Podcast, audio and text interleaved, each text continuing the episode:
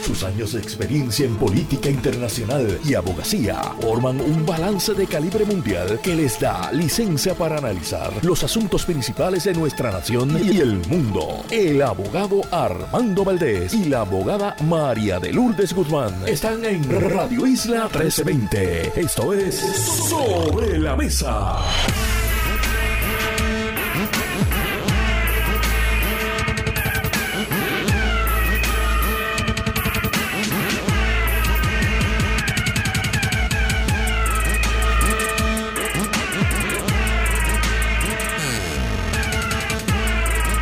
Buenos días Puerto Rico, soy Armando Valdés. Usted escucha Sobre la Mesa por Radio Isla 1320. Hoy en Sobre la Mesa Víctor García San Inocencio y José Yello Ortiz Daliot son nuestros analistas. Además el planificador José Tato Rivera Santana estará con nosotros y en el último segmento el coordinador general del movimiento Victoria Ciudadana, Manuel Natal, estará con nosotros. Todo eso y por supuesto como todos los días de lunes a miércoles Marilu Guzmán se sienta a la mesa y junto a ella analizamos todos los temas para hoy, 13 de noviembre del 2023.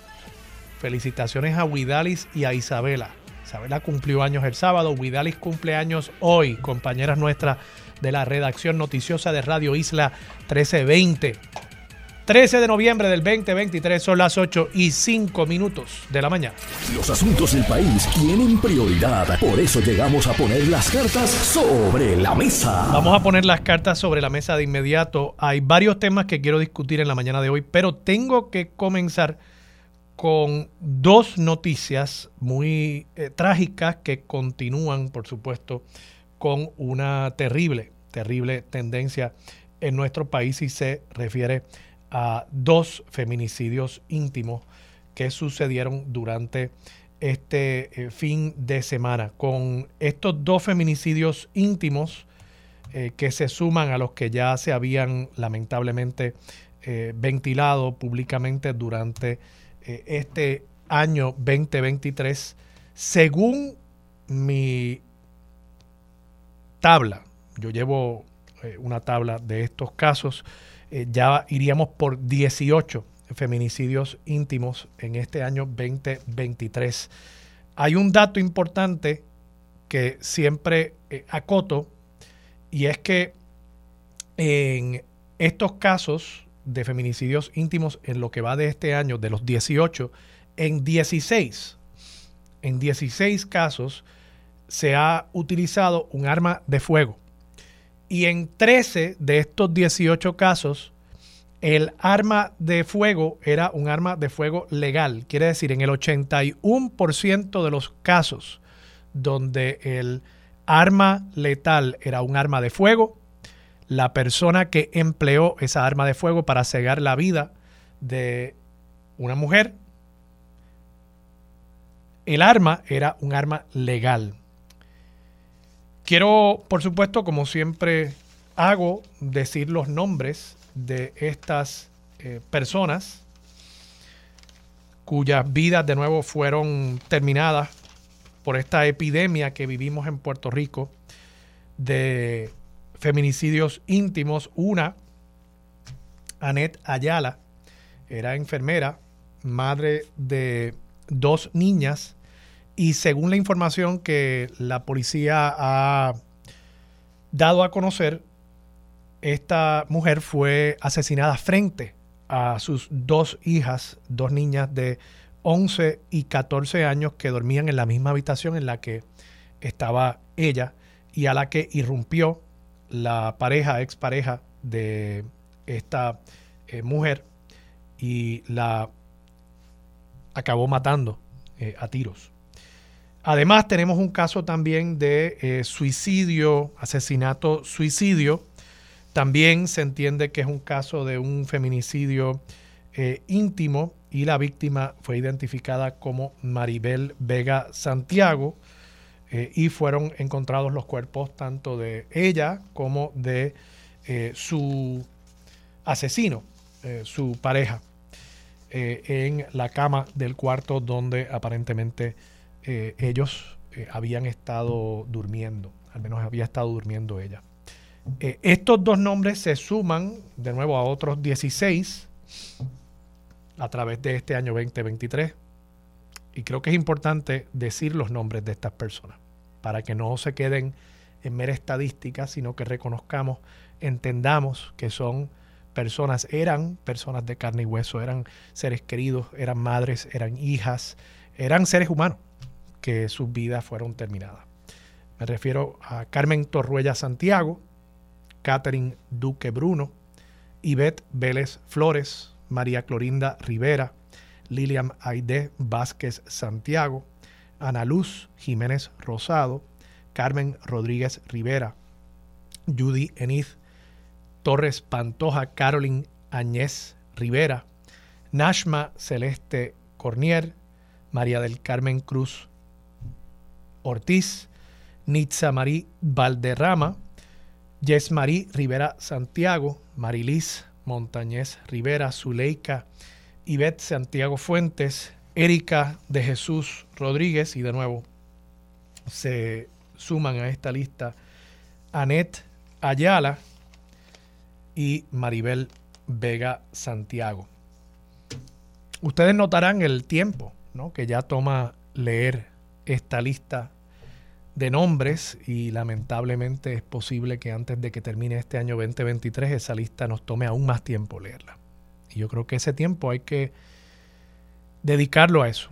Hay que entender ese espacio, el, el tiempo que ustedes le han dedicado a escuchar esos nombres. Es poca cosa, naturalmente, pero es una muestra, eh, es una ilustración de un vacío, de un espacio que han dejado estas personas al interior de Puerto Rico, pero más que nada al interior de su familia, en el corazón de hijos e hijas que no van a volver a ver a sus madres.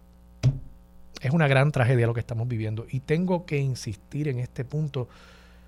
No siento que en otros medios le estemos dando el mismo enfoque que le damos aquí. Tenemos un problema de feminicidios íntimos, sí, y un elemento de este problema es la facilidad para conseguir armas.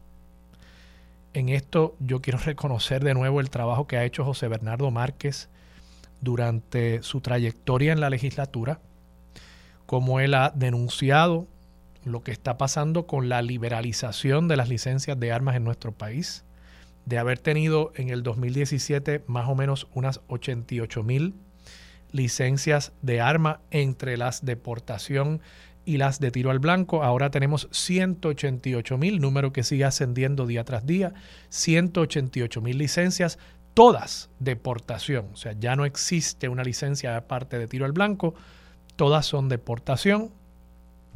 Y hay 100 mil licencias adicionales, que son, por supuesto, 100 mil consumidores adicionales para las armerías del país y pues sí, también son 100.000 seres humanos adicionales en los que estamos confiando una herramienta que se utiliza para de manera muy eficiente terminar la vida de otra persona.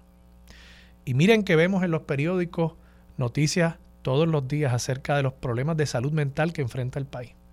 Expertos, trabajadores sociales, psicólogos, que nos dicen nos dicen del problema que tenemos en Puerto Rico con la salud mental, la experiencia vivida de todos nosotros que salimos a la calle.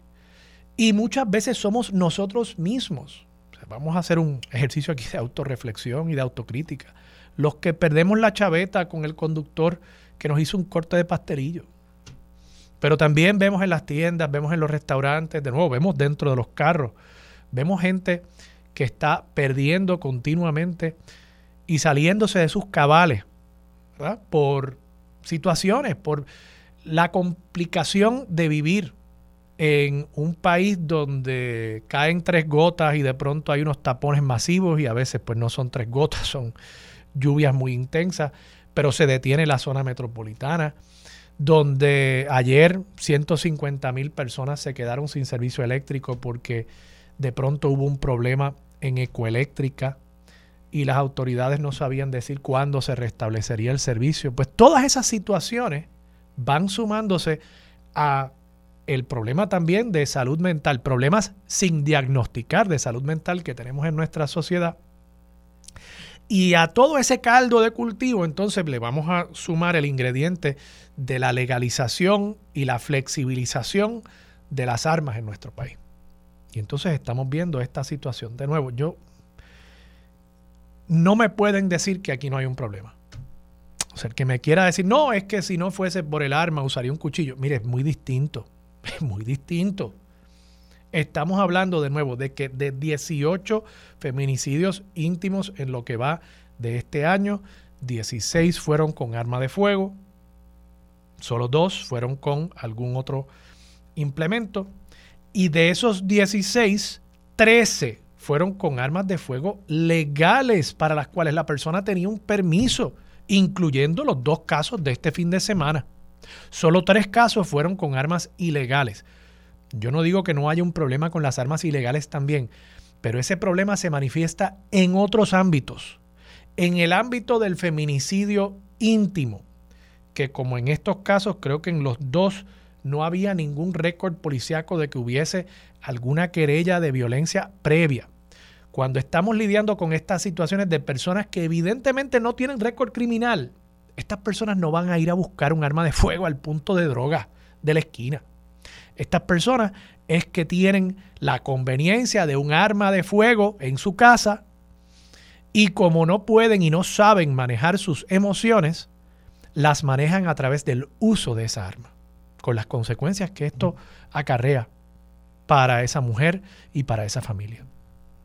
Y bueno, si no queremos ver esto como un problema, pues, ¿será que más pesa el interés de unos sectores económicos que han visto cómo ha crecido su clientela durante los pasados seis años, producto de la flexibilización de la ley de armas en nuestro país? A eso se reduce, me parece a mí el que no quiere entender que aquí evidentemente hay un problema. Y lo está gritando las estadísticas que yo les estoy presentando.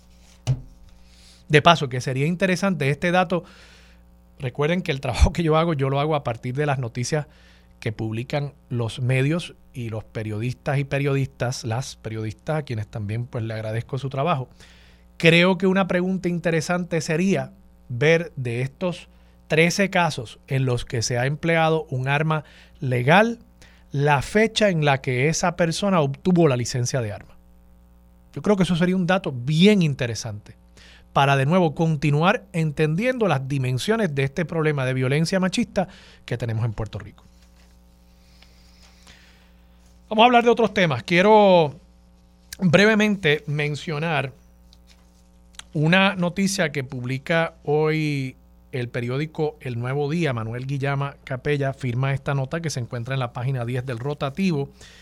Y se trata de un préstamo que le va a estar haciendo el Fondo General a la Autoridad de Energía Eléctrica para cubrir el para cubrir el pago de pensiones en el sistema de pensiones, sistema de retiro de la Autoridad de Energía Eléctrica.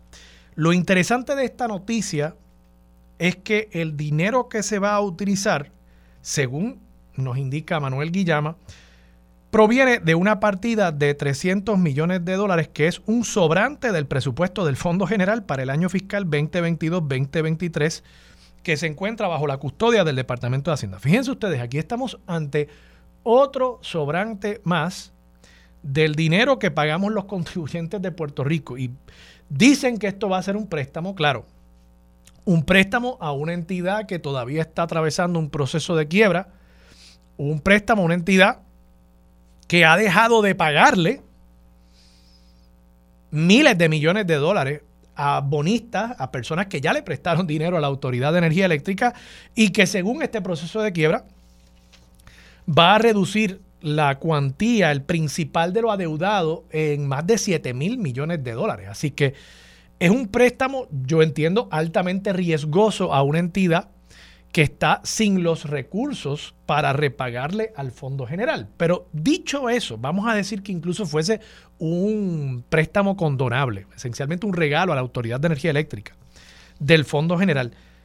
Siguen saliendo informaciones, siguen publicándose informaciones todos los días acerca de dinero que le sobra, que le sobra al Fondo General. Recordemos que por ahí vienen otros bonos que se le van a conceder a empleados públicos por, de nuevo, sobrarle dinero al Fondo General. Y tengo que insistir en este punto. No se vale hablar de sobrantes del Fondo General. Eso es simple y sencillamente dinero que se le cobró a los contribuyentes en Puerto Rico, yo y ustedes y todos los que nos estamos aquí escuchando y dialogando.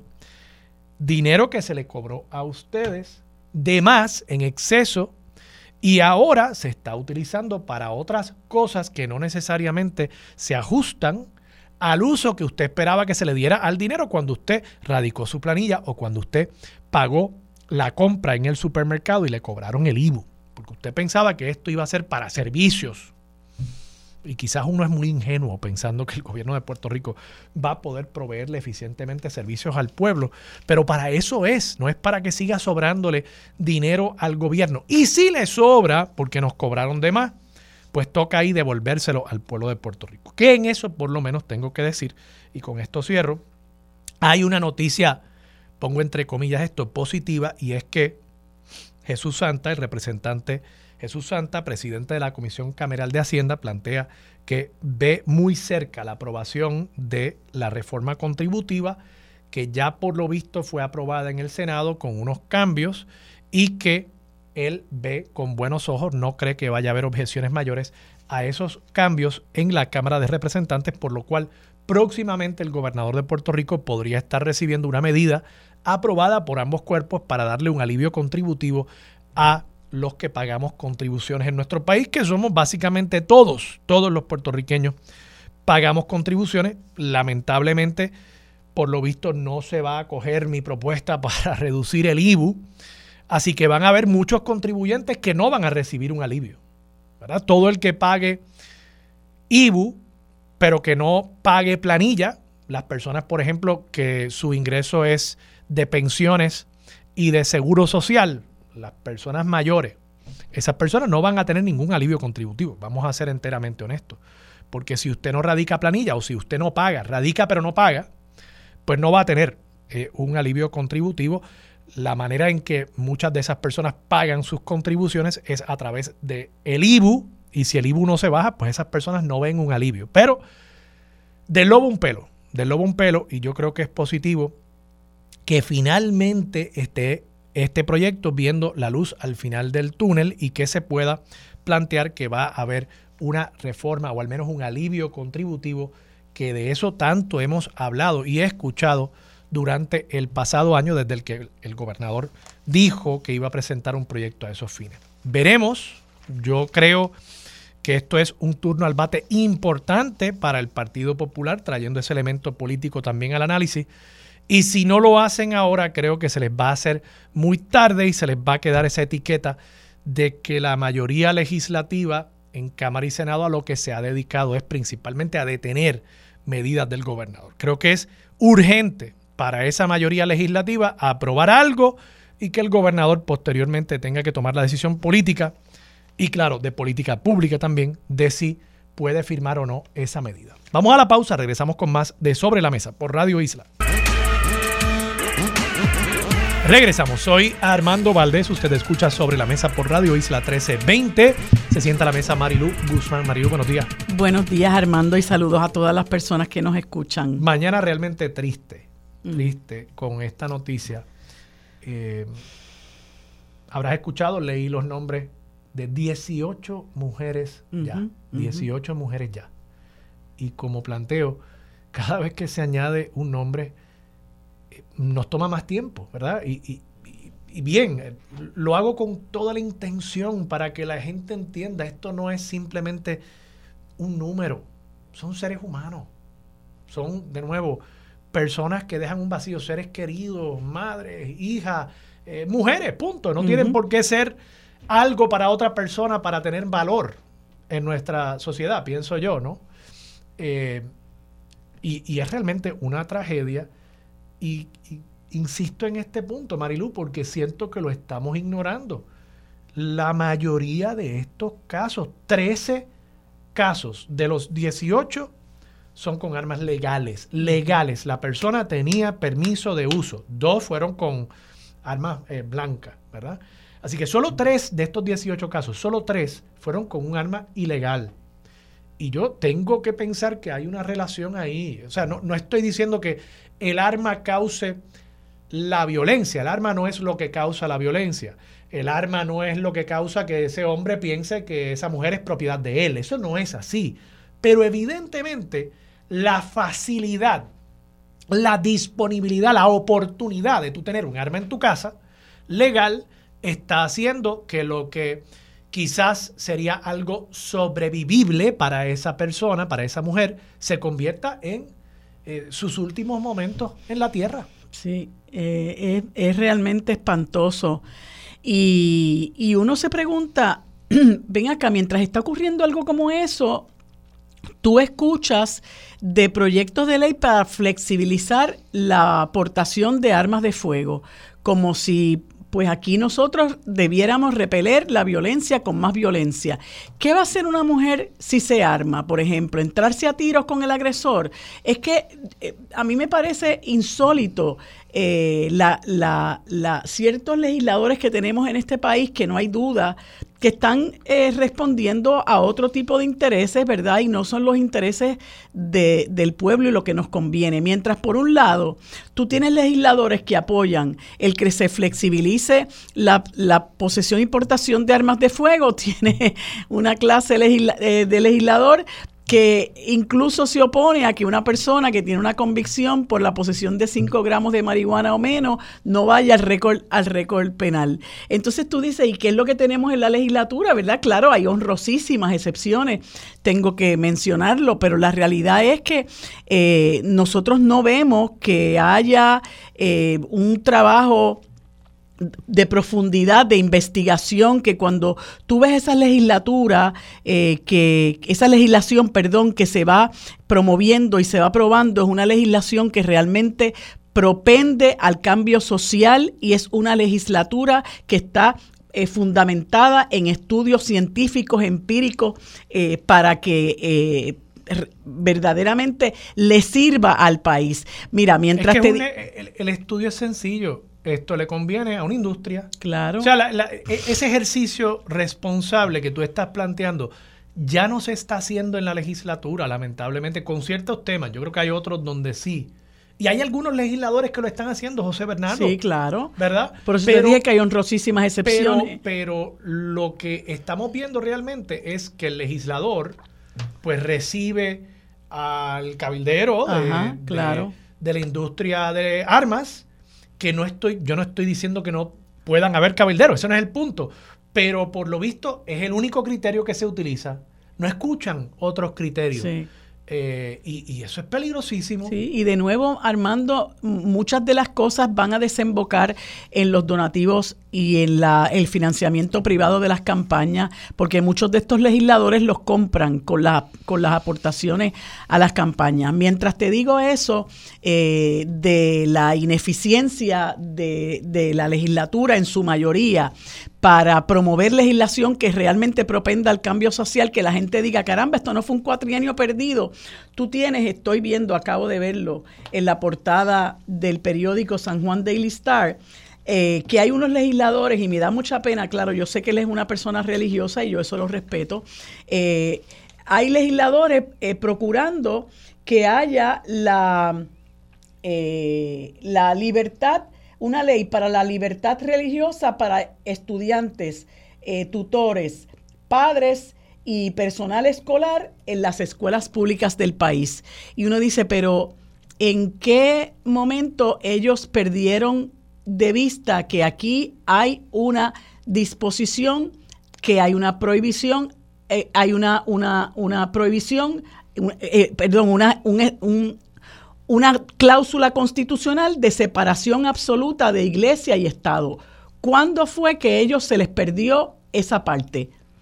Y entonces, cuando vemos que eh, el país no camina, porque realmente tenemos una legislatura eh, en su, en su mayoría estática, una legislatura en su mayoría respondiendo a intereses de personas que financian las campañas, respondiendo a personas que tienen intereses personales, comerciales o, de, o políticos partidistas de otro tipo o de otro tipo, pues tú ves eh, piezas como esta, ¿no? de, legisladores que se ocupan de congraciarse con el sector fundamentalista del país para pasar por encima de disposiciones constitucionales que existen y que existen con una razón, ¿no? Eh, el hecho de que si bien usted tiene derecho a creer, también tiene derecho a no creer y la gente que no cree es parte de la sociedad y usted tiene que ¿Qué respetar. tú me dices cuando llegue algún muchacho un adolescente, tú sabes que a esa edad uno se pone medio rebelde. Llega un muchacho con,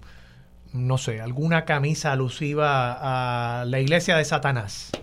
Ajá. Eso es libertad de expresión. Eso es libertad, religiosa. Eso es libertad religiosa, si él quiere, ¿verdad? Eh, ¿Qué van a pensar? es que yo quiero ver eso, porque, porque siempre estas cosas de libertad religiosa se plantean desde el punto de vista únicamente cristiano. Hablan también de que los muchachos y las muchachas en las escuelas puedan usar vestimenta alusiva a su, a su religión. Vamos a permitir, por ejemplo, que una eh, niña, una adolescente musulmana vaya con burka. Yo no sé. Es que yo no sé a qué responde esto. ¿Qué pues yo tampoco. esa es otra cosa. Yo no sé qué problema están pretendiendo Están resolviendo, sí. Oye, y todos esos legisladores, bueno, creo que está Georgie Navarro ahí, ¿verdad? Sí. Eh, algunos de esos legisladores les tengo aprecio. Luis Raúl Torres, que es un hombre. Navarro es buena gente. sí, pero Luis Raúl Torres, yo diría que entre esas honrosas excepciones, él es uno de ellos. Y Débora Soto es una este buena legisladora también. Pero, pero nada, el punto es, yo no sé qué problema están pretendiendo atender. Yo no sé si es que aquí ha habido un reclamo. Invertir tiempo en esto. y, realmente ha habido un reclamo de que en las escuelas no se les está permitiendo, a alguien se le ha prohibido alguna práctica religiosa. Eh, es que son escuelas públicas. Son escuelas públicas y nuestro sistema es laico. Incluso alguien me quiere decir a mí que las escuelas públicas, estas navidades, de no ser por esta ley, no habrían, por ejemplo, alusiones al nacimiento, de Jesús. Por favor, por favor. Si hay algún problema, sería, bueno, pues de nuevo, eh, que no se le haya permitido poner algún tipo de, eh, algún tipo de afiche alusivo a Ramadán, ¿verdad? Eh, ahí yo podría ver el problema, pero realmente que hay un problema de que se le está prohibiendo a alguien expresiones de índole cristiana en las escuelas públicas, que me traigan el ejemplo. Sí, no, que me traigan es que, el ejemplo. Es que realmente, mira, cuando tú, cuando tú profundizas, no hay duda que tiene que haber un interés de congraciarse con un sector de la población que es el sector religioso que va en, que va, eh, en, crecimiento, que es cada día más vocal, que ya ha encontrado un nicho eh, donde guarecerse, que es el proyecto Dignidad, donde se distorsionan un montón de cosas, ¿verdad? Donde lejos de haber libertad religiosa, lo que hay es fundamentalismo. Y eso es muy peligroso porque te repito, aquí hay una separación de iglesia y Estado y la gente tiene que respetar, tienen que empezar por respetar eso, porque todos los legisladores juran que van a defender la constitución de Puerto Rico. Vamos. Olvídate de la de Estados Unidos. Nosotros tenemos esa, esa, esa prohibición de que el Estado no puede estar promoviendo actividades religiosas en su, en este, instalaciones. Y las escuelas públicas son públicas. No pueden estar promoviendo actividad religiosa. Punto. Entonces, eh, eh, como, como aquí hay un sector que quiere que nosotros a la trágala pensemos como ellos dicen, hagamos lo que ellos dicen, después hablan de libertad individual, pero lo que buscan es imponernos a nosotros un criterio, una forma de pensar, unos supuestos valores. Eso es lo que persiguen, ¿verdad? Así que todo eso es una total contradicción. Eh, hablar de libertad individual cuando usted lo que, lo que, pretende es que yo crea en el Dios que usted dice, o que usted crea que lo, lo, la comunidad LGBTQI hay que erradicarla de la faz de la tierra, ¿no? Eh, pues entonces, ¿por qué usted pretende imponer en las escuelas la libertad de la práctica religiosa si eso es inconstitucional?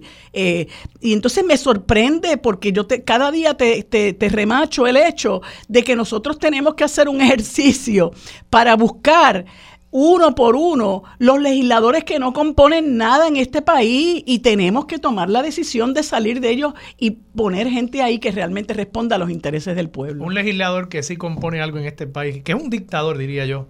El iraquí, el dictador del tiempo aquí. Tenemos que irnos a la pausa, vamos. Y regresamos con más de Sobre la Mesa por Radio Isla 1320.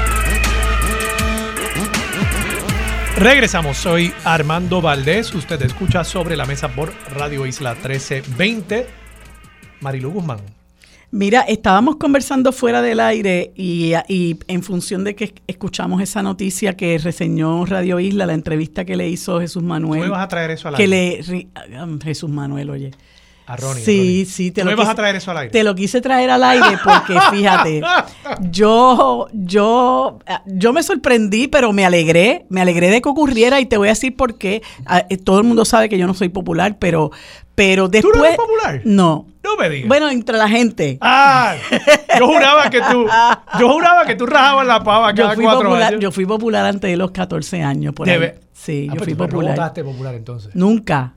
Nunca. antes de los 14 años? Bueno, perdóname. una vez, una vez voté por Aníbal, sí. Creo que voté por Aníbal. ¿En el 2004 o en el 2008?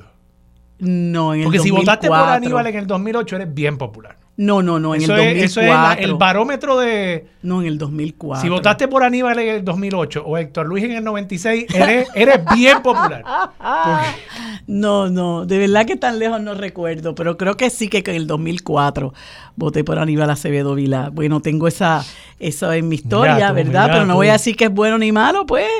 Este, pero, pero te voy a decir, me, me alegró porque yo creo que todos los partidos tienen que tener una disciplina. Claro, Jesús Manuel quedó, quedó muy mal con aquel asunto de, de, las sanciones que le impuso a Tatito Hernández. ¿Tú crees eh, que quedó mal? No, bueno, quedó mal porque tuvo que recoger, recoger vela inmediatamente, como que eso quedó... Bueno, claro, no quedó bueno, no quedó bueno. No... Sí, pero eso no, no quedó muy bien para él. Este, me parece que eso fue un poquito apresurado, este, y, y tenía que hacerlo, yo no tengo duda de que tenía que hacerlo, pero esa, esa, eh, eh, esa, ese evento como que, como que no lo deslució un poco. Ahora, yo hace mucho tiempo que veo no solamente a, a Ronnie Jarabo, algunos populares eh, patinando, y don Pedro recuerdo que decía eh, que cuando uno empieza a resbalar no para hasta que se rompe el cocote. Y eso es lo que le pasa a este señor. Este señor hace mucho tiempo que viene resbalando y él está entre, entre las dos aguas, congraciándose con populares y con PNP y no tengo la menor duda que es para agenciarse algún tipo de contrato cuando está uno, cuando está el otro. De hecho, yo entiendo y yo no estoy en la legislatura, pero uno lo ve. ¿Qué hace Ronnie Jarabo si no es que tiene contratos en la legislatura? Y la pregunta es, ¿qué compone Ronnie Jarabo? ¿Qué hace? ¿Para qué sirve? ¿No? Como no sea para tenerlo allí eh, pavoneándose, ¿verdad? Porque yo no puedo entender que, que eh, eh, de fructífero pueda tener la aportación de Ronnie Jarabo a estas alturas. Entonces, claro está, el Partido Popular está buscando una candidata o un candidato para la alcaldía de San Juan. Entonces, tienen este señor que se presenta en la actividad de Miguel Romero a apoyar a Miguel Romero, pues hombre, claro que había que ponerle un detente. Y yo creo que, bueno, que este, que este muchacho, eh, que, este, el, el representante Jesús Manuel Ortiz hizo bien para, para imponer disciplina en el partido y estaba pasado de realmente de, yo creo que está mejor sin él que con él. Sí, yo, mira, yo creo que, que Jesús Primero, yo creo que Jesús ganó incluso en la contienda, el diferendo que tuvo con, con Tatito Hernández. Eh, porque si miramos lo que ha pasado, pues el, código electoral, que, ya han pasado tres meses de paso, mañana, sí, mañana es el último día de esta penúltima sesión legislativa ordinaria de este cuatrinio. Y tú recordarás que hace tres meses la sesión comenzó con la disputa acerca de eh, las enmiendas al Código Electoral que Tatito quería forzar sin a, espaldas de, la colectividad. De, sí, Él estaba, este estaba, eh, Jesús Manuel estaba hasta fuera de Puerto Rico. Correcto. Entonces, si tú te fijas, yo creo que esto es casi como una especie de broche de oro para este, eh, para esta sesión legislativa y para este inicio de la presidencia de Jesús Manuel Ortiz porque él como presidente del partido, pues yo creo que ha sido muy efectivo. Él logró detener las enmiendas al código electoral que Tatito quería plantear. No se ve en este momento que se vaya a aprobar durante esta sesión legislativa, lo cual me parece a mí lo daría ya por muerto, ¿verdad? Porque eh, si se hiciera después de la fecha de erradicación de candidaturas, pues ya estamos haciendo, estaría haciendo el Partido Popular lo mismo que hizo el PNP, la vez pasada. Exacto. Y yo creo que ya aquí esas enmiendas quedan en papel mojado. Eh, tenemos ahora esta situación donde yo creo que lo que está haciendo Jesús no es tanto en contra de Ronnie Jarabo. Yo creo que es un asunto Sí, estableciendo una pauta. de imponer una disciplina sí, de partido sí. para los líderes de esa colectividad, porque es que, oye, tiene que haber alguna, ¿verdad? No puede ser que, que el Partido Popular no, no represente unos valores, no represente algo, ¿no? Entonces yo creo que él está haciendo eso. La reacción que yo he visto de los populares es muy favorable. Yo creo que muchos populares de la base hacía tiempo que esperaban que alguien impusiera algo de disciplina en la colectividad y les ha gustado Y esto. cuídense de Nalmito que está por ahí apoyando a Memo. El ¿A que a Memo, el que ¿Quién es quiere. Me- mira, fíjate, mira, no, hablando, de, que- hablando de legisladores, Pero es que de quién- un legislador del Partido Nuevo no me Progresista que tú recuerda, no, no recordarás, pero te recuerdo que fue una de las personas que junto con otro que se llama Es Yacer. No, no, eh, no, no. Er Yasser. Er Yasser. Er Er sí. Eh, eh, eh, promovieron un proyecto de ley eh, donde se le iba a imponer, no sé si cadena perpetua a las mujeres que se practicaran un aborto. Aquello creó un escándalo y lo Pero, retiraron. pero Eso este, fue el año este pasado. caballero Memo está en la legislatura hoy. Memo está en la legislatura hoy. Ye-. Perdóname, este es creo que es su segundo cuatrienio. ya. Eh, y yo supe quién era Memo por ese, por ese proyecto. Por el de Narmito. Por el- no, por ¿Supiste el de Memito o por el de Narmito? No, supe de Memo por el proyecto contra las mujeres que se practican una terminación de embarazo, que eso fue un escándalo Sí, en este sí, país. sí. Ahí yo me enteré quién era Memo. Pues Memo quiere correr para la alcaldía de Arecibo y hace unos un par de meses hizo un cumpleaños Pero y Memo allí es po- estaban Memo es. PNP. PNP. Ah. Y allí estaban Armito apoyándolo, porque como él tiene este feudo con el alcalde de Arecibo, pues allí estaban Armito. Por eso te digo, vélenlo, Ya, vélenlo ya, que ya. ese es el próximo. Bueno, nada, el punto es que yo creo que Jesús Manuel ha ido sentando una pauta, ha ido poniendo orden al interior del Partido Popular. Oye, en los pasados tres meses también ha logrado que tres candidatos que querían retarlo para la candidatura a la gobernación se hagan a un lado. eh, y me Yo parece- tengo mis reservas sobre esa conclusión.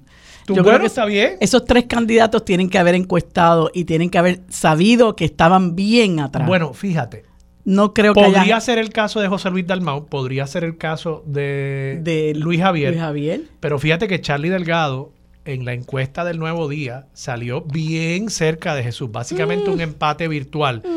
Y en ese sentido, y yo lo dije el Hay viernes, encuestas y hay encuestas. bueno, o sea, yo, yo tiendo a pensar que las encuestas del Nuevo Día han ido mejorando mucho.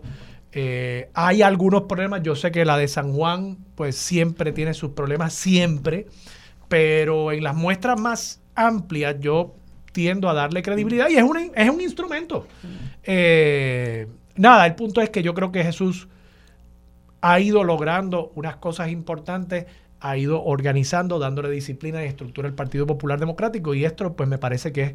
Había que hacerlo, no hay duda, no hay duda. Y yo, pues te comentaba que de no ser porque creo que se establece un precedente, este, a lo mejor ni siquiera lo hubiéramos comentado, pero me parece, este, y también para esta gente que tiene la espina dorsal de un salmón, ¿no? Que, que van donde sopla el viento. Eh, esta gente hay que desenmascararlas y hay que señalarlas, porque son personas que se han convertido en vividores.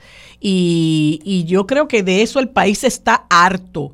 Y en la legislatura, tengo que decir con mucha tristeza, que están choretos que allí se bota el dinero a manos sueltas, regalando dinero en contratos a gente que no produce nada. Y lamentablemente, tengo que decir, o no lamentablemente, tengo que decir francamente que este señor Ronnie Jarabo es uno de ellos y lleva no sé cuántos años eh, eh, en lo mismo, ¿no? Este de contratólogo y yo no sé qué le produce este señor al país. Me parece que lo que hizo ayer fue un papelón eh, y sin duda el, el- el partido, ¿verdad?, tenía que tomar unas, unas medidas porque en algún lugar, como tú bien señalabas, hay que establecer, hay que sentar la pauta. Y yo creo que esta fue la, esta fue la, oportunidad que se le dio a Jesús. Eh, yo no creo que él tuviese nada en contra de Ronnie Jarabo, pero vio esta oportunidad y, y, yo creo que muchos en el Partido Popular se lo están agradeciendo. Vamos a la pausa. Regresamos, regresamos con más de Sobre la Mesa por Radio Isla 1320.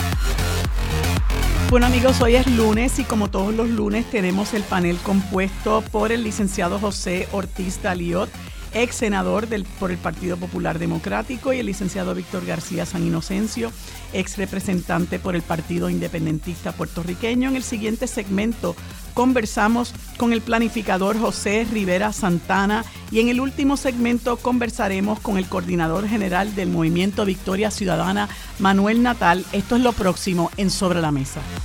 Los asuntos de toda una nación están sobre la mesa. Seguimos con el análisis y discusión en Radio Isla 1320. Esto es Sobre la Mesa.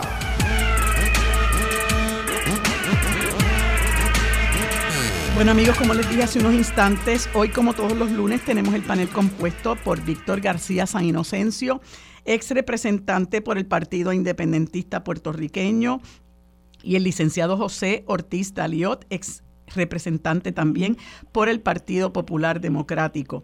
A ambos les doy los buenos días y las gracias por estar con nosotros. Buenos días, eh, José. Buenos días, Víctor. Buenos días, María de a Víctor y a todos los que nos escuchan creo que no hemos conseguido a Víctor todavía. Bueno, seguimos intentándolo. Ojalá que pueda, pueda integrarse a la conversación.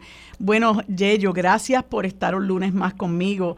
Quería eh, conversar contigo sobre un par de temas. Sé que en uno de ellos, eh, eh, bueno, en, en todos puede aportar, pero pero como tú, tú como, como miembro todavía, yo subrayo eso, del Partido Popular Democrático, hablaba yo ahorita con, con Armando sobre esta situación del señor José Ronaldo Jarabo, que fíjate, yo no, yo no quiero tratarla como un asunto estrictamente de eh, eh, del señor José Ronaldo Jarabo, yo creo que es mucho más profundo que eso. Eh, y es lo que representa, ¿verdad? Esto que está ocurriendo al interior del Partido Popular Democrático y, y el hecho de que dentro de ese partido me da la impresión, ¿verdad? Hay unas personas que están, como quien dice, a ley de nada para integrarse al PNP. Lo mismo que pasa con gente del PNP y el proyecto Dignidad, me parece que hay algunos miembros del Partido Popular que están a ley de nada para integrarse al PNP, porque si tú vienes a ver, mira, eh, a mí me luce que esa falta de brújula ideológica, como, como lo catalogaba mi querido amigo Carlos Gallizá, eh, esa falta de brújula ideológica realmente mantiene un estado de incertidumbre y de desorientación a gran parte de la base de ese partido. Eh, y, ahí, y, al interior de la legislatura, bueno, pues se da este este compartir entre unos y otros, ¿no? Y a veces estas componendas y estas, eh, estas avenencias que, que, que, en ocasiones pues pueden resultar en algo bueno cuando logramos acuerdos para echar hacia adelante legislación importante que lamentablemente no es la orden del día en la legislatura, pero también para unos acomodos, ¿no? Este, y, y, y eso me traía a la, a la mente un, una frase que utiliza mucho Eliezer Molina que dice que mientras unos luchan, otros se acomodan. Y eso es lo que pasa con mucha gente en la Asamblea Legislativa y en las agencias de gobierno y la gente que, que pulula dentro y fuera, ¿verdad? Y en la periferia de partidos políticos como, como el Partido Popular y el Partido Nuevo Progresista. Y yo desde hace muchos años estoy viendo a este señor eh, pululando por la por el Capitolio y yo digo, bueno, eh, ¿qué compone Ronnie Jarabo, verdad? Él fue presidente de la Cámara de Representantes, pero después de eso lo veo que sigue pululando ahí. Eh, la información que tengo es que eh, mantiene contratos con las administraciones PNP y populares en la Asamblea Legislativa, es decir, cuando, cuando la mayoría es PNP, pues él se agencia un contrato en, en, en, la oficina del, del, presidente del Senado y ahora con la mayoría en, el Senado Popular, pues también. Y, me da la impresión de que, eh, como le decía Armando ahorita, más que, un asunto de un chisme, digamos, entre eh, Jesús Manuel ahora y Ronnie Jarabo, a mí me parece que hay una situación de principios que uno tiene que, que, eh, que, que establecer eh, y es para qué tú estás llevando a cabo ciertas funciones, sobre todo funciones que son públicas.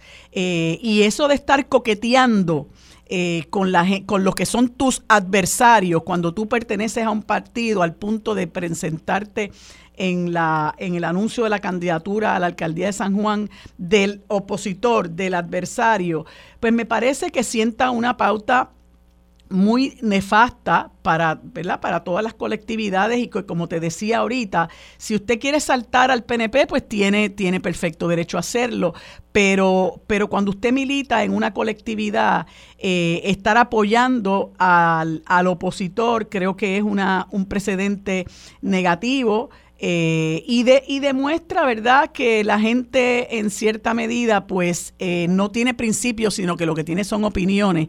Y tú sabes que las opiniones uno se las puede, uno las puede cambiar, como cuando se cambia de, de camisa.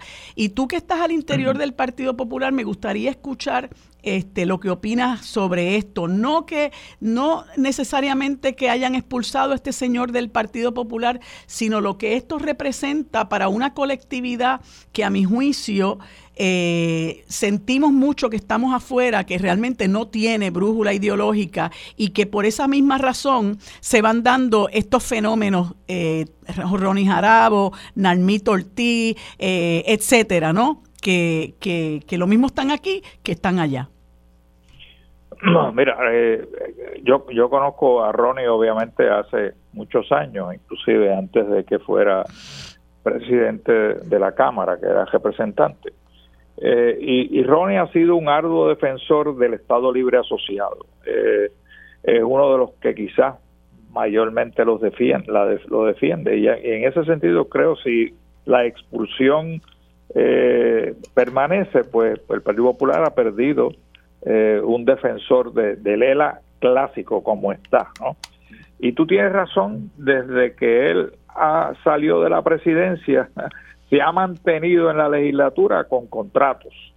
Si son del presidente del PNP o del Partido Popular, no sé, porque yo solamente he conocido eh, de los aquellos que logra eh, mientras la mayoría es popular.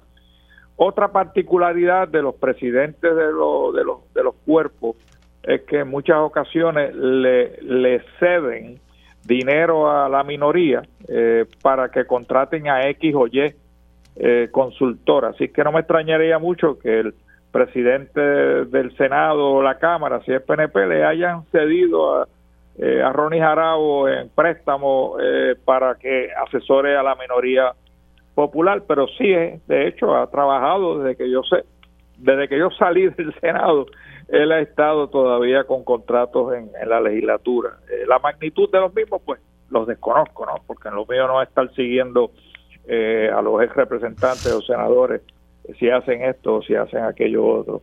Con relación al acto que, realizó en el día de ayer, yo creo que sí que es un acto de, de, lealtad eh, a, la, a, la, a la colectividad y yo te quiero decir que si yo decido en un futuro endosar a X o Y candidato que no es del Partido Popular, yo creo que yo, eh, en respeto a mi persona, principalmente, tendría que desafiliarme formalmente del Partido Popular para endosar a X o Y que no es del Partido Popular. Eso yo creo que uno se lo debe a uno mismo, ¿no? En términos de los principios que uno valora.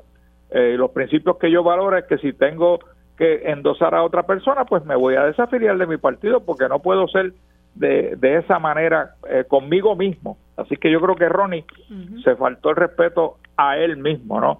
Eh, ¿Qué van a hacer más allá de, yo creo que, que, Jesús Manuel actuó correctamente? Eh, ¿Qué va a hacer José Luis Dalmao ahora con el contrato que tiene Ronnie Jarabo con el Senado? Eso está por verse, pero no me extrañaría que también se le, le, quiten el, contrato de servicios profesionales porque parte de la premisa de tú tener un consultor eh, dentro de tu dentro de tu caucus es que sea leal también al Partido Popular, en este caso el de Ronnie. Creo que, Pero en términos de la... Mira, los otros días sucedió algo que yo creía que no iba a haber eh, visto nunca. Eh, a Carlos Díaz, ex, ex senador del Partido Nuevo Progresista, ingresó a las filas del Partido Popular. Y yo no tengo pues, ningún problema que, con que tú te cambies de partido, ¿no? Pero el, el que te hayan recibido con bombos y platillos inclusive como candidato a senador por acumulación, después de tú haber dicho en la radio, porque yo lo escuché en la radio, decir que él es estadista y que apoya la estadidad. Entonces, ¿en qué quedamos? O eres popular o eres estadista. es que el Partido Popular es la casa grande, ellos. Ah, sí, pero es una casa grande que, que solamente discrimina contra algunos de sus miembros, ¿no? Hablando de no tener brújula ideológica, eso de la casa grande yo creo que, que lo define bastante bien. No, eso, pero eso, es un mito que ya en realidad no tiene ninguna, eh, no tiene verdad en la, en la realidad política del Partido Popular. Este, a los soberanistas nos dan de codo dentro de ese partido, ni, ni siquiera nos invitan a las actividades independientemente de si lo somos o somos populares. Eh, cuando uno asiste a una actividad como yo asistí al Consejo de eh, porque soy miembro del Consejo del Partido Popular y me preguntaron que qué yo hacía allí. yo, pues, soy miembro del Consejo, este, yo no milito en más ningún otro partido político, este, aunque he tenido obviamente eh, eh, invitaciones e inclusive he participado en reuniones, pero nunca me he desafiliado formalmente del Partido Popular.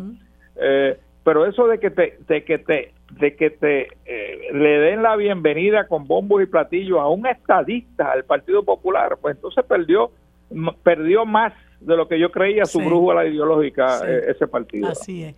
Eh, pues partido puramente electorero que reafirma lo que hemos dicho muchos, ¿verdad? De que no tiene ningún norte ideológico y mucho menos un plan de país para el para el un plan de país para nuestro pueblo y esa es la razón por la cual me parece que la gente desafecta eh, va en aumento. Víctor, buenos días, ¿cómo estás? Gracias a Dios, disculpa, buenos días, que es que no tenía señal. Sí, no te eh, preocupes. Aquí, gracias a Dios, viendo los eventos y, y quizá mirándolo desde una óptica más idealista que la que la mira eh, querido amigo Yello. Vamos, dale. Bueno, eh, yo pienso que no estaría mal. Mira lo que te voy a decir. No estaría mal que en cada acto importante de un partido político se reservasen sillas para que asistiesen delegados de otros partidos políticos. Pienso que sería algo de mucha altura. Eh, al principio chocante, ¿verdad? Por esta política que es cruda y ruda aún entre personas de un mismo partido. Pero le daría una muestra al país de lo que debe ser la política, diálogo, diálogo sosegado, búsqueda de los mejores candidatos y, y entre ellos de los consensos que permitan al país encontrar salida. Eh, a mí me dio mucha pena todo ese episodio. Eh, en primer lugar porque porque estila trágicamente una falta de madurez gigante.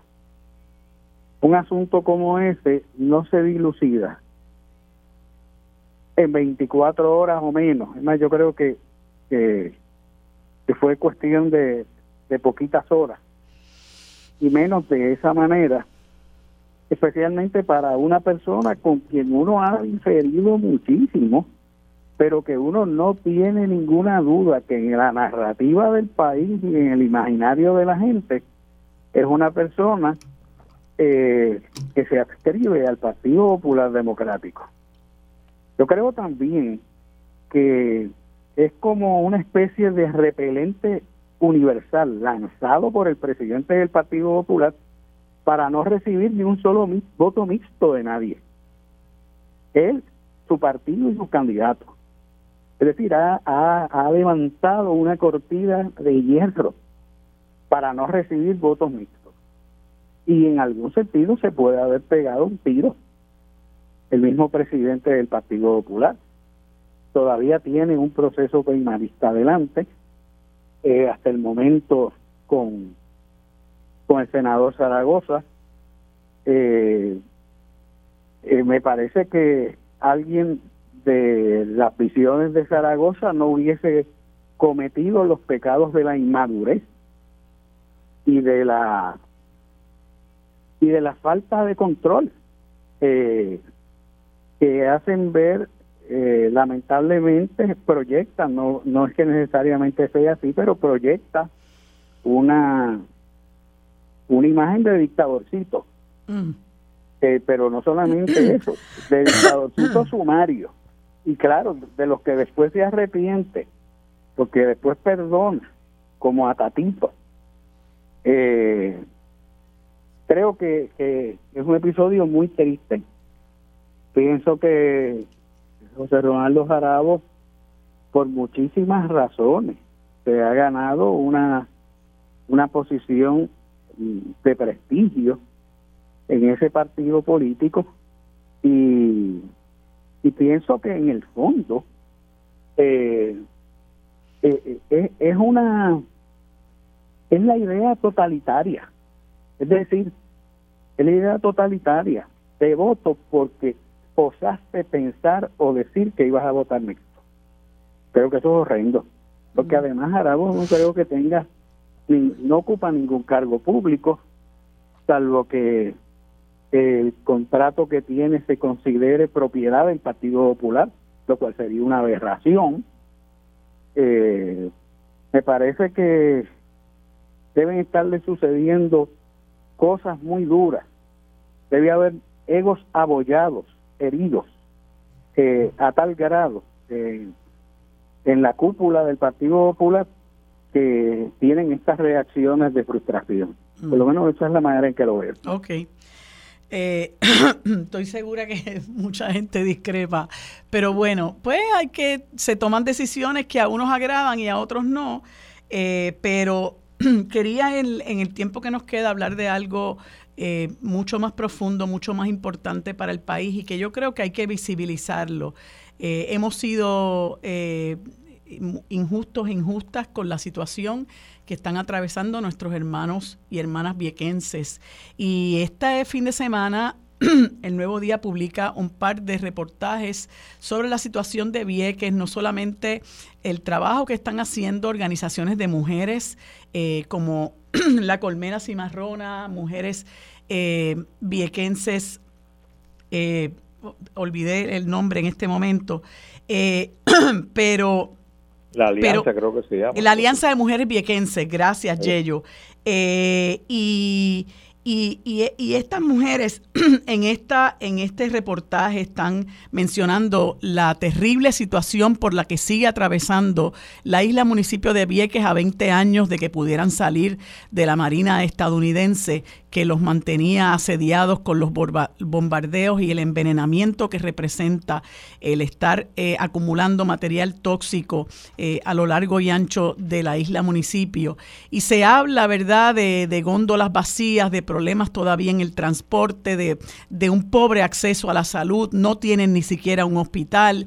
estaba escuchando el director de la escuela del albergue olímpico decir que ahora ha recibido cinco atletas eh, viequenses, ¿verdad? Las penurias que tienen que pasar esos muchachos para poder llegar al albergue olímpico en Salinas y dijo que ah, en Salinas no hay ni una pista para, para correr. Es una cosa escandalosa. Entonces uno se pregunta eh, ¿cuánto tiempo más va a seguir la gente de Vieques olvidada, invisibilizada, no solamente por los gobiernos de turno, por el gobierno municipal, el la falta de acceso a vivienda también, el, desplaza, el desplazamiento de su gente eh, y obviamente eh, la carencia de fuentes de trabajo?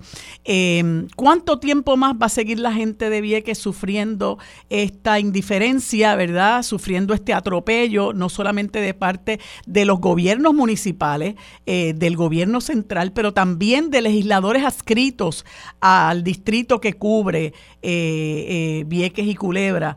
me parece que que esto es un espacio que debemos aprovechar para levantar la voz, reclamando que haya justicia para la gente de Vieques. Yello.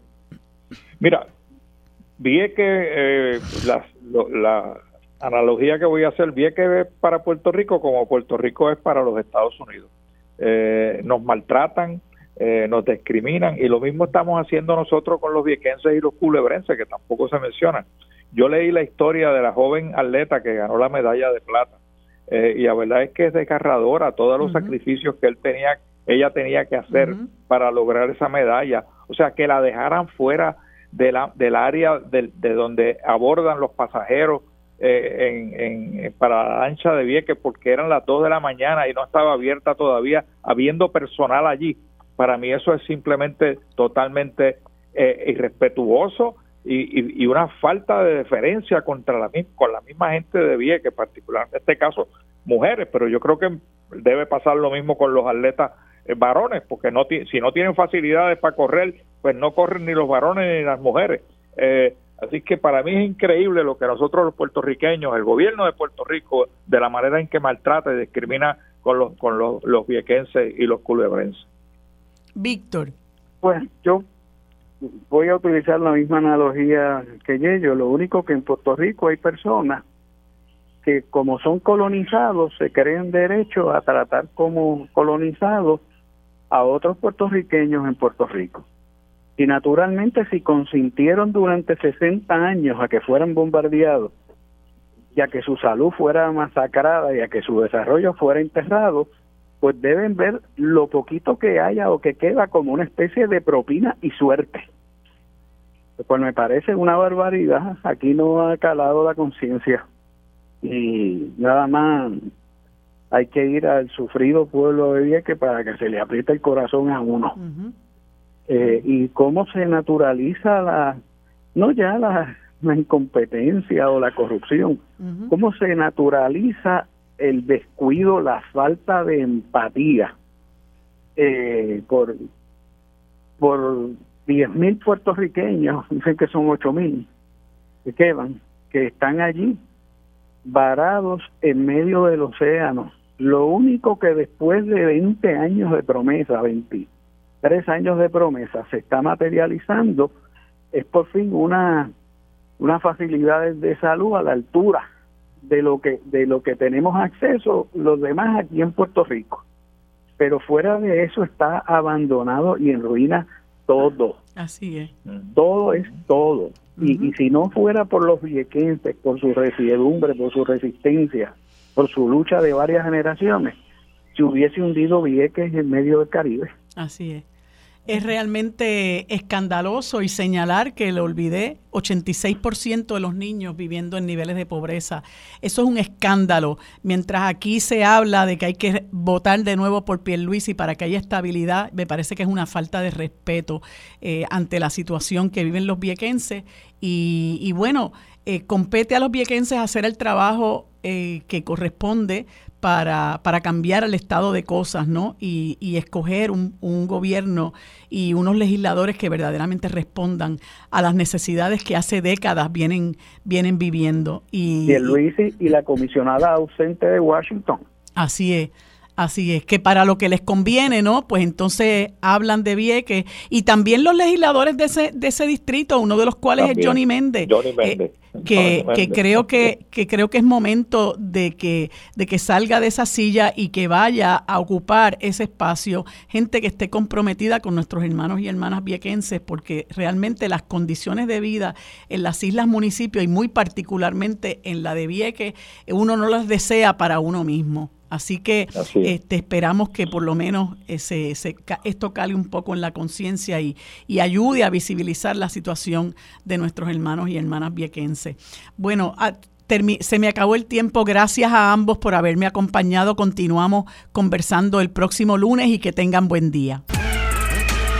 Bueno amigos, en este segundo segmento conversamos con el amigo José Rivera Santana, planificador, a quien le damos los buenos días y las gracias por acompañarnos en este espacio. Saludos Tato, ¿cómo estás? Buenos días Marilu, muchas gracias por la invitación. Bueno, Tato, eh, quise conversar contigo porque vi, ¿verdad?, que hiciste unos comentarios en la red social X, antes conocida como Twitter, con relación a las lluvias que sufrimos, experimentamos, mejor dicho, em, la pasada semana y que causaron unas inundaciones, no sé si sin precedentes, ¿verdad? Es posible que sí haya precedentes como estos, pero, pero, pero realmente fue una cosa apoteósica eh, en, en toda el área metropolitana eh, y se habla mucho, no solamente se estaba comentando por el amigo Pedro Cardona Roy del problema de la chapucería eh, con relación al, asfalto que se coloca, que tapa los desagües, sino tú comentas eh, que urge un programa de mantenimiento y limpieza y evitar permisos que comprometan la capacidad del sistema pluvial. Si pudieras abundarnos un poco sobre esa opinión. Sí, básicamente lo que estoy planteando es que además de darle el mantenimiento más agresivo a todo lo que es la infraestructura que está vinculada al alcantarillado pluvial, que eso incluye las cunetas, las parrillas, las tuberías, eh, las distintas superficies que se diseñan para que el agua de escorrentía llegue a ese alcantarillado pluvial, pues además de eso hay que examinar con mayor rigor los permisos que se están otorgando que implicarían aumentar los volúmenes de escorrentía, porque a la medida que se construye más, se hace una impermeabilización del suelo eh, mayor con, cemento, asfalto, pues eso genera un volumen mayor de, de escorrentía, pero además implica que el agua llega más rápido a los sistemas fluviales. Entonces los permisos tienen que evaluarse para que esa capacidad del alcantarillado no quede desbordada por esos nuevos permisos. Eh, y a mi juicio, eso no se está examinando con rigor. Eh, de hecho, en San Juan hay áreas del alcantarillado fluvial que agotaron su capacidad. Mm. Eh, si eso es así, pues los permisos que se otorguen, no solo de nuevas construcciones, sino de ampliación de construcciones existentes, pues se tienen que revisar para determinar si se otorgan o no. Porque si se otorgaran y la capacidad de ese alcantarillado fluvial no aguanta esas nuevas escorrentías, pues estamos garantizando que haya inundaciones, no con eventos extraordinarios de lluvia, sino con eventos no extraordinarios, eh, eventos que son recurrentes y que son muy frecuentes. Así que en esas dos direcciones es importante que se actúe de forma agresiva y eso es algo que se puede hacer desde hoy, eh, no es en el mediano y en el largo plazo. Eso se puede hacer desde hoy a partir de instrucciones y de funcionamiento que haga efectiva las oficinas de permiso tanto del gobierno central eh, la Oficina de Gerencia de Permiso como la Oficina de Permiso del municipio de San Juan. Eh, pero también en el caso del mantenimiento, pues es importante que los municipios que están en el área metropolitana de San Juan, porque aquí tiene que haber un enfoque integrador, eh, pues asuman una responsabilidad entendiendo que el cambio climático, los eventos de precipitación extrema van a ser más frecuentes como efectivamente lo estamos viendo, precisamente porque hay una alteración en el clima. Eh, así que lo que eran programas de mantenimiento de los alcantarillados en función de unos eventos climáticos anteriores, hay que revisarlos porque esos eventos climáticos ya nos están sorprendiendo por su frecuencia. Digo, nos están sorprendiendo a, quienes no hayan estado siguiendo los análisis que han hecho los científicos a nivel internacional y en el caso de Puerto Rico más recientemente el Comité de Expertos sobre el Cambio Climático, que ha estado advirtiendo sobre eso. Claro. Eh, así que toda esta forma, toda esta gerencia del sector público para el manejo de las inundaciones repentinas urbanas, eh, pues tiene que atemperarse a esta, a esta realidad. A lo que se suma, es algo que lo han indicado también eh, otros compañeros y compañeras en, este mundo ambientalista y de planificadores, etcétera, es que el, el aumento del nivel del mar está también convirtiéndose en un factor que acumula el agua de escorrentía porque la forma en que ésta se dirige hacia el mar se encuentra con una pared como resultado del aumento del nivel del mar y se, y se produce un efecto de rebote. Eh, y entonces lo que se diseñó como un sistema que tenía la posibilidad de descargar todo ese volumen de agua un evento extraordinario de lluvia, se tiene que revisar también porque esa descarga ahora va a estar con serias dificultades por el aumento en el nivel del mar. Y ese aumento en el nivel del mar tiene unas implicaciones muy profundas, porque entonces cuando coincide con marejada, como fue lo que ocurrió hace dos semanas atrás, eh, donde hubo este evento extraordinario de lluvia sobre 5 pulgadas en el área metropolitana de San Juan, pues coincidió con un evento de marejada. Pues si las marejadas es adicional al aumento en el nivel del mar y lo convierte entonces en un evento todavía de una magnitud mayor, pues estamos ante una realidad que tenemos que manejarla con otra perspectiva y con una mayor responsabilidad y mayor atención, eh, porque estamos ante eventos realmente extraordinarios. Tato, tú, tú mencionas eh, varias cosas que me parece que son puntuales y una de ellas es eh, esta, este asunto de evaluar con más sensatez el otorgamiento de permisos y tú sabes que aquí hay una política pública de que aquí hay que agilizar los permisos y agilizar los permisos y eso es eh, sinónimo de desarrollo económico.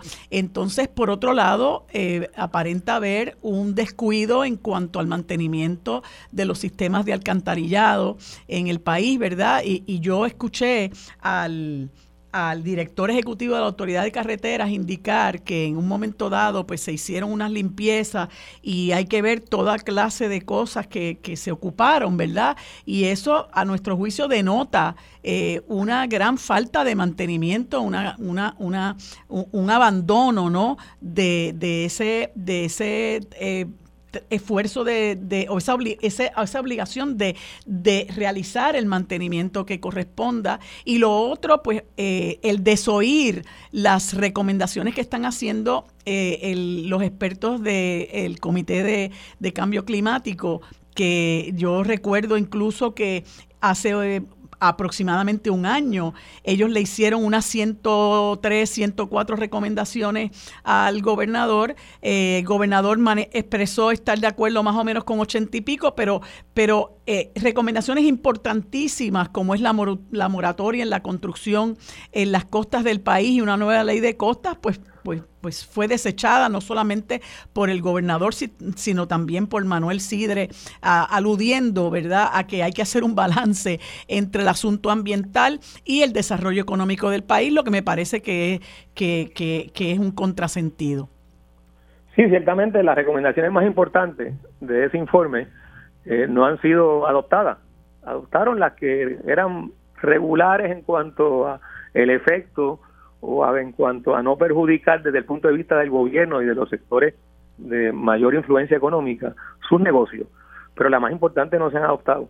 Y, déjame decirte, eh, este, esas recomendaciones del comité se suman a reglamentos que existen, eh, que son vigentes, que es la legalidad presente, que establece que hay que actuar en esa dirección, o sea, en la dirección más responsable en el manejo del territorio, en el manejo de los recursos naturales, en la forma en que planificamos eh, el país. Déjame mencionarte que, que hace poco, en abril, la Junta de Planificación aprobó un nuevo reglamento sobre la construcción y mantenimiento de la infraestructura pluvial. Y cuando uno lee ese reglamento, correctamente anticipa y establece el contexto de por qué hay que hacer esto bien. Y parecería que no se está implantando. Bueno, no se está implantando. Ese reglamento advierte que una falta de mantenimiento del pluvial va a llevar como consecuencia que tengamos pérdidas materiales y el riesgo de pérdida eh, de vida. Advierte que seguir otorgando permisos o estableciendo actividades en el territorio que aumenta la forma en que impermeabilizamos el terreno va a generar el riesgo de alta probabilidad de inundaciones. Bueno, pues todo eso es lo que se está viendo, por eso está reglamentado, pero no se implanta. Entonces aquí cuando uno escucha, como tú muy bien planteas, eh, los sectores económicos que tienen como portavoz al director del Departamento de Desarrollo Económico, eh, que dice que hay que aligerar los permisos, que hay que acelerar los permisos, pero no desde una óptica responsable, sino de otorgarlo sin tomar en consideración los asuntos que son críticos. Pues entonces estamos ante la tormenta perfecta porque La política pública en cuanto a los permisos lo que establece claramente es que el permiso se tiene que otorgar de forma responsable. O sea, lo que necesitamos es el permiso responsable, no el permiso rápido. Y, depende de la evaluación de muchas de muchos de muchos de muchas variables que parece que no se están considerando. Porque el permiso responsable nos ahorra también en costo. O sea, lo que lo que beneficia al desarrollo económico, no al desarrollismo, que es lo que se está proponiendo desde la ideología de algunos sectores en el gobierno y del país no, lo que ayuda al desarrollo económico es la planificación inteligente, la planificación responsable, que le da perspectiva de futuro a lo que sean las distintas actividades que lleven al desarrollo económico del país. El permiso rapidito es un permiso que un por ciento altísimo va a traer problemas. Bueno, Dato, se me acaba el tiempo. Gracias, como siempre, por estar disponible para conversaciones interesantes como esta. Que tengas buen día. Bueno amigos, en este último segmento conversamos con el coordinador general del movimiento Victoria Ciudadana, Manuel Natal, a quien le damos los buenos días y las gracias por acompañarme en este espacio.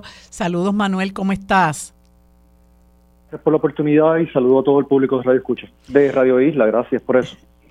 Bueno Manuel, quise conversar contigo porque es que eh, pues hace unos días se publica una encuesta eh, por el Nuevo Día. Algunas personas la ven con cierta eh, suspicacia, otras personas lo han, lo han analizado como algo que está escrito en piedra y un punto de, partida este, para las campañas de mucha gente. Y es una, una, una encuesta que nuevamente te coloca, digamos, te colocó a 12 puntos de Miguel Romero en, en, el 2020, a poco tiempo de las elecciones de ese año, y ahora te coloca a 11%.